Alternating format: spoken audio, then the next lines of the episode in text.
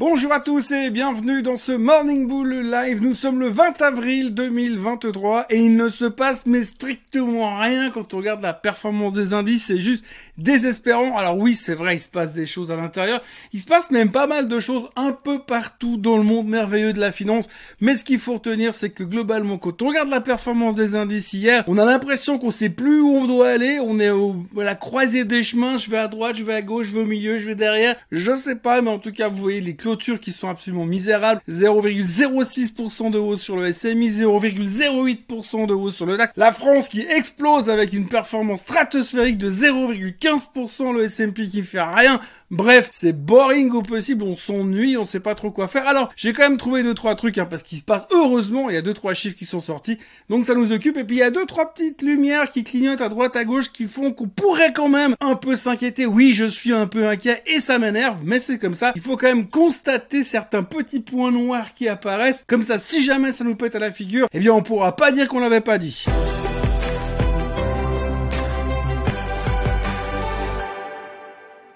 Donc tout d'abord, si on regarde ce chart-là, c'est le graphique de la volatilité. La volatilité est donc au plus bas depuis quasiment 18 mois. Elle n'a plus jamais été aussi faible en termes de vol depuis novembre 2021, ce qui veut dire qu'on s'emmerde profondément et que personne n'a peur. On a une confiance illimitée en la performance des marchés. C'est vrai que quand on regarde ce qui se passe pour l'instant, on a un peu le sentiment qu'on est assis sur nos chaises en disant de toute façon ça peut pas baisser, ça ne peut que monter. Alors j'attends juste le signal, mais pour l'instant, en tous les cas, je ne vends pas et j'ai plein de cash à côté de moi qui est prêt à être réinvesti immédiatement dans les marchés. C'est le sentiment que ça donne en tous les cas jusqu'à maintenant. Donc on est un peu coincé au milieu de nulle part. Alors on retiendra qu'hier il y a eu quand même pas mal de chiffres. Bien entendu, on a digéré les résultats de Netflix. Alors souvenez-vous que hier matin on disait que Netflix été plutôt bien pris parce qu'il y avait cette histoire d'abonnement euh, avec publicité qui satisfaisait les investisseurs.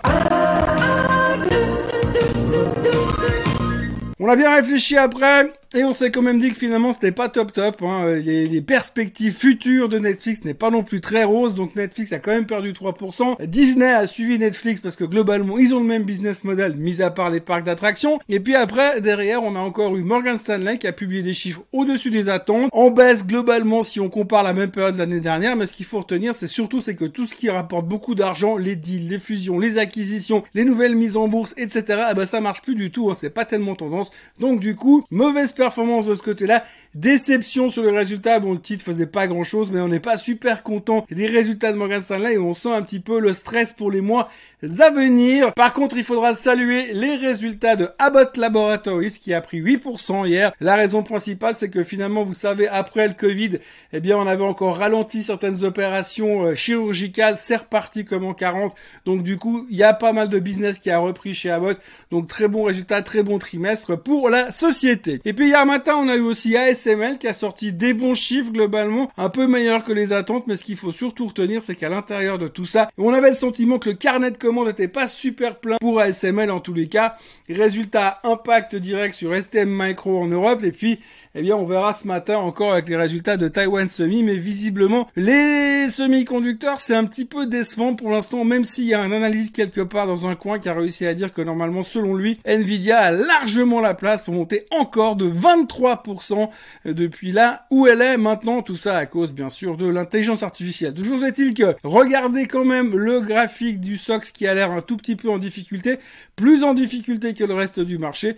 Donc il y a un petit peu de crispation de ce côté-là et il faudra le surveiller parce que comme vous le savez bien sûr, le SOX est un leading indicator. Donc si les semi-conducteurs commencent à publier des chiffres pas terribles et que ça génère des déceptions, il pourrait y avoir un tout petit sell-off de ce côté-là. Et puis la nouvelle du jour, c'est euh, la nouvelle baisse de prix de Tesla. Alors Tesla a publié ses chiffres après la clôture, mais pendant la séance, ils ont quand même annoncé une nouvelle baisse de prix. Alors on va séparer les choses en deux.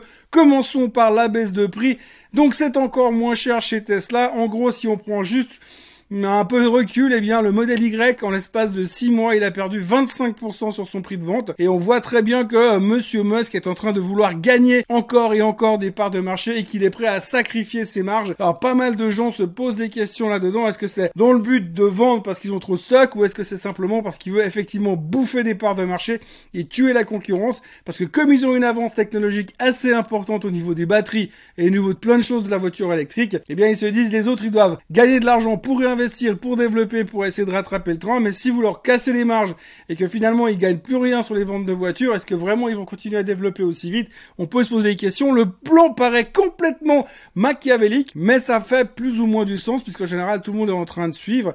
Hier, on avait un des top shots de Renault qui disait d'ailleurs que eux allaient commencer à réfléchir aussi à baisser leur prix pour suivre la concurrence. Donc finalement, ce que veut faire Monsieur Musk, c'est en train de fonctionner, mais on ne sait pas où est-ce que ça va s'arrêter. Et puis quand on va voir les résultats qui ont été publiés hier soir, eh bien ça pose quand même deux, trois petits problèmes au niveau des bilans. Avant de parler des chiffres de Tesla, je voulais revenir sur deux, trois graphiques qui sont apparus un petit peu dans le marché ces derniers jours et ces dernières heures, qu'il faut quand même garder euh, un peu à l'œil parce que ça veut aussi dire que tout ne va pas aussi bien. Oui, l'inflation est en train de ralentir, comme le disait Monsieur Williams de la fête de New York hier. Oui, effectivement, le marché du travail est en train de ralentir, comme le disait Monsieur Williams de la fête de New York également. Comme quoi, effectivement, ça se calme un peu. Donc ça va dans le sens du plan de la Fed.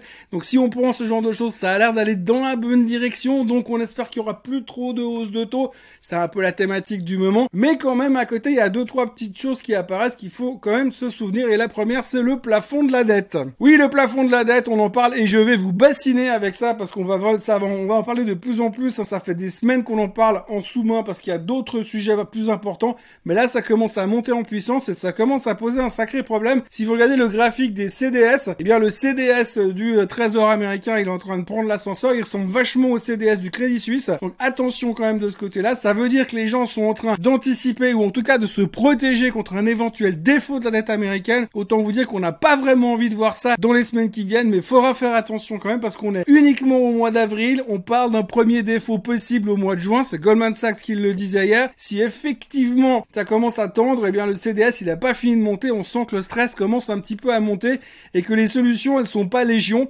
Il va falloir que les démocrates et les républicains se parlent. N'étant pas un spécialiste de la politique américaine, ça a pas l'air évident en ce moment, donc il y a un peu de peur, de crainte et d'angoisse par rapport à cette possibilité du défaut de la dette américaine. Autre graphique qui fait un tout petit peu peur en ce moment, alors moi je suis pas un expert en marché obligataire, vous le savez, mais quand vous regardez les, euh, le graphique suivant, donc là vous avez le rendement euh, du 3 mois américain et du 1 mois américain. Vous voyez que le 1 mois est en train de se péter la figure avec un rendement à 3,89 et alors que le 3 mois est à 5,20 encore. Donc je sais pas ce que ça signifie, mais que vous voyez l'écart entre les deux pour deux mois d'écart d'échéance, eh bien, il y a quand même un problème qui est en train de se pointer et visiblement c'est en train de bouger assez massivement au niveau de l'obligataire. Donc ça veut dire que derrière, il y a pas mal de banques qui doivent réfléchir à leur stratégie, déjà qui se sont fait allumer par rapport à la hausse des taux ces derniers temps, dont l'affaire SVB, bien sûr. Donc du coup, méfiance quand même, ça peut, ça peut vouloir dire qu'il y a quelque chose de pourri au royaume de Wall Street là derrière, mais qu'on n'a pas encore complètement, complètement pris la mesure de ce que cela pourrait être, donc méfiance. Et puis alors, il y a le marché immobilier. Alors là aussi, on en a parlé depuis des mois, comme quoi il y avait un ralentissement sur le marché immobilier. Forcément, la hausse des taux, quand vous devez vous financer à 30 ans avec des taux à 6,5, c'est plus compliqué qu'à 2 écarts. Donc il y a eu un ralentissement de ce côté-là. Pour l'instant, on s'en est foutu magistralement, d'où la performance des marchés de ces derniers mois. Mais c'est vrai que là, on a quand même deux, trois choses qui commencent à arriver qui sont un tout petit peu étranges. La première étant qu'on a eu la plus forte baisse des prix de l'immobilier durant ces dernières semaines. Ça n'était plus arrivé depuis 2000 2012 une baisse aussi massive sur un mois. Alors la raison principale, c'est bien évidemment euh, la crise des banques qui a eu lieu durant le mois de mars et les financements qui se sont brutalement arrêtés. Donc du coup, pour acheter, ça devenait plus compliqué, donc les prix ont baissé et c'était la plus forte baisse des prix aux États-Unis depuis 2012. Si vous vous rappelez dans quel état on était en 2012, eh ben on n'a pas vraiment envie que ça revienne. Donc ça, c'est un premier stress. Et puis le deuxième stress, c'est l'augmentation des saisies et des foreclosures, comme on appelle ça aux États-Unis. Alors les saisies et les foreclosures aux États-Unis que vous payez pas vos intérêts hypothécaires, eh bien ils viennent vous reprendre la maison, mais ils vous virent et vous expulsent. C'est ce qu'on a vécu violemment et massivement dans les années 2008, 2009, 2010 durant la crise des subprimes. Ça s'était bien calmé, bien évidemment, mais là depuis quelques temps, ça a explosé de 22% sur un mois. Donc de plus en plus de repossession, comme ils appellent ça aux États-Unis. Donc les banques qui reprennent la possession des maisons. Donc on a de plus en plus de forces de foreclosure, de plus en plus de saisies. Les huissiers sont débordés. On a des dossiers de faillite qui arrêtent pas d'exploser. Il y a plus de 100 000 dossiers de faillite qui ont été mis en place depuis le début de l'année aux États-Unis pour l'immobilier. Donc ça veut aussi dire qu'il y a aussi un petit problème. Et si le marché immobilier commence à se casser la figure aux États-Unis, ça pose un sacré problème parce que la majorité des Américains utilisent une partie de la valorisation de leur hypothèque pour pouvoir dépenser de l'argent et consommer. Donc ça voudra dire ralentissement de la consommation, baisse de ce qu'on appelle l'equity, le, le cash américain, leur, leur, leur poire pour la soif.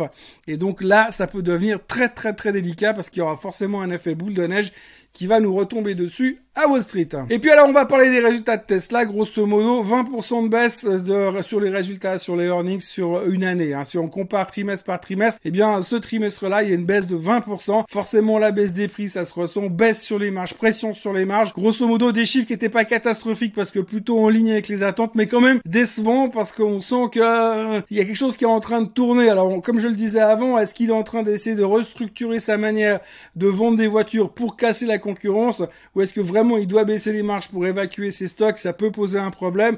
Mais surtout, ce qui est assez inquiétant quand on regarde dans les résultats et dans les commentaires, les premiers commentaires qu'on a eu hier soir, eh bien, c'est que les gens sont inquiets et déçus sur les résultats. Mais il y a aussi une certaine inquiétude par rapport au changement euh, de perception de, de Tesla. Avant Tesla, c'était oui, un fabricant de voitures électriques, mais il y avait tellement d'autres choses derrière.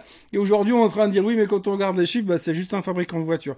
Et donc ça, c'est un truc qui est pas terrible. Les gens sont en train de revenir un petit peu à la réalité en disant oui, euh, le, le, software pour les voitures autonomes, c'est super quand il sera développé. Et donc du coup, il y a ce stress-là. Et puis à côté, il y a aussi tous les autres business qui devaient se développer, qui pour l'instant se développent pas aussi vite que prévu. Et comme il y avait une partie de la valorisation de Tesla qui était due à ces business et prospects business futurs, eh bien tout d'un coup, on se dit bah ouais, mais si ils font que de vendre des voitures, et eh bien ça reste finalement la même valorisation qu'un Volkswagen, euh, qu'une qu'un Renault, qu'un Peugeot ou n'importe quoi, qu'un Stellantis, pardon. Résultat, eh bien s'il y a un, un, retour à la moyenne en se disant bah finalement Tesla c'est juste une marque de voiture, je vous dis pas comment ça cher par rapport aux autres marques de voitures. Jamais on se dit bah ouais finalement il faut l'évaluer comme une voiture.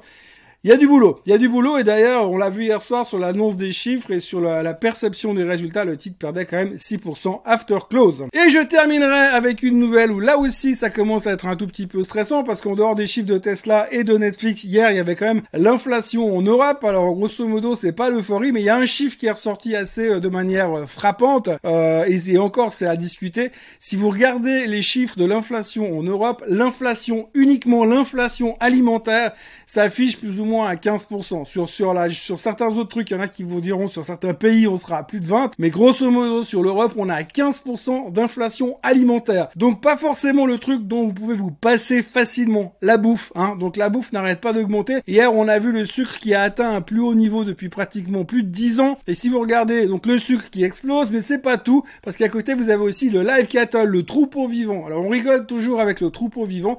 Mais quand vous voyez le prix de la viande, eh bien là aussi on est au plus haut depuis pas mal d'années. Donc c'est clair que si vous commencez à dire, eh bien les voitures c'est trop cher, je roule plus en voiture, l'essence c'est trop cher, je roule plus en voiture. Si vous dites je mange plus de sucre, je mange plus de viande, et puis vous roulez en trottinette, mais pas trottinette électrique, peut-être que vous en sortirez, mais il y a quand même une, une inflation réelle qui est en train d'exploser. Pour ce qui est de la bouffe, d'accord?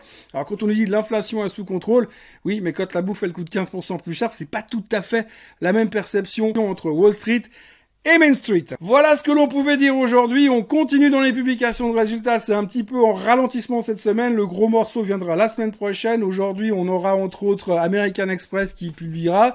On aura AT&T qui publieront également.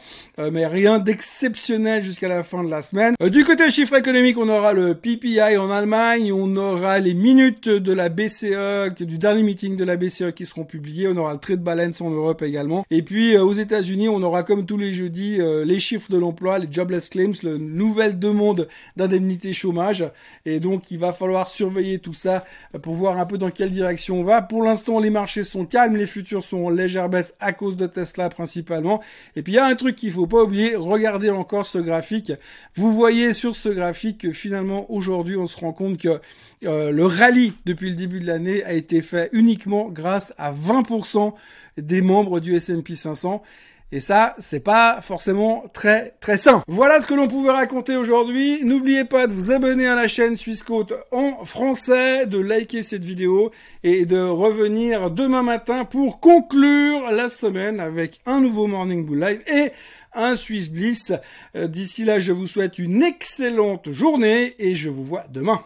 Bye bye